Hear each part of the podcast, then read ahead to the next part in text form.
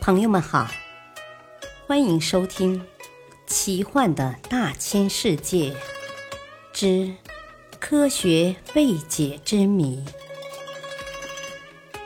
破解人类未知的谜团。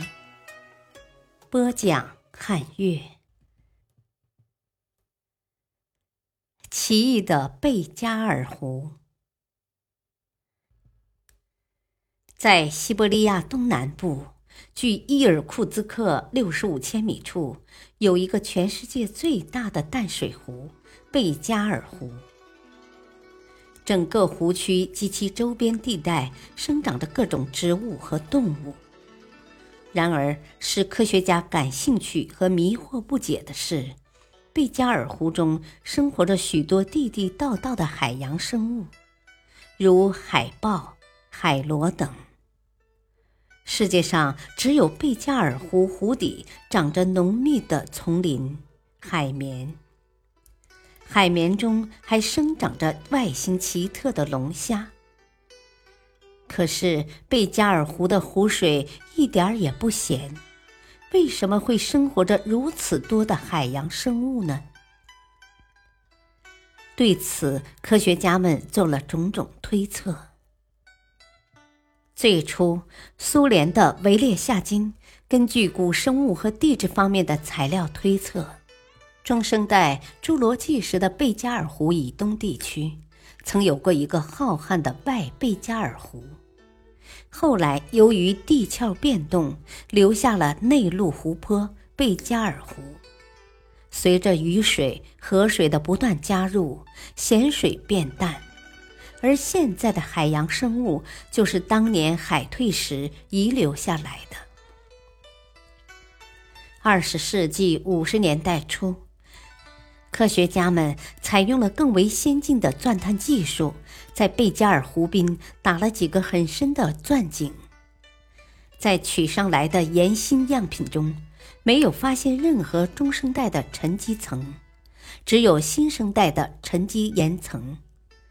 其他一些材料也证明，贝加尔湖地区长时间以来一直是陆地。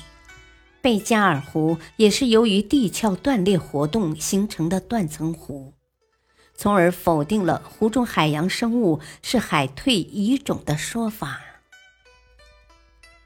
那么，湖中的海洋生物到底是从哪里来的呢？它们又是怎样进入湖中的呢？苏联的贝尔格院士等人认为，只有海豹是真正的海洋生物，它们可能是从北冰洋沿着江河来到贝加尔湖的。那么，如何解释海绵、龙虾、海螺等生物的存在呢？他们认为，贝加尔湖有类似海洋的一些自然条件。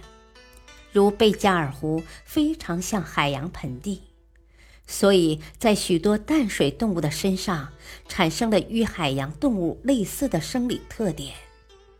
当然，这只是科学家们的猜想。关于贝加尔湖特有生物来源的问题，至今没有水落石出。补充小知识。贝加尔湖湖面面积为三点一五万平方千米，平均深度为七百三十米，储存了全世界五分之一的淡水。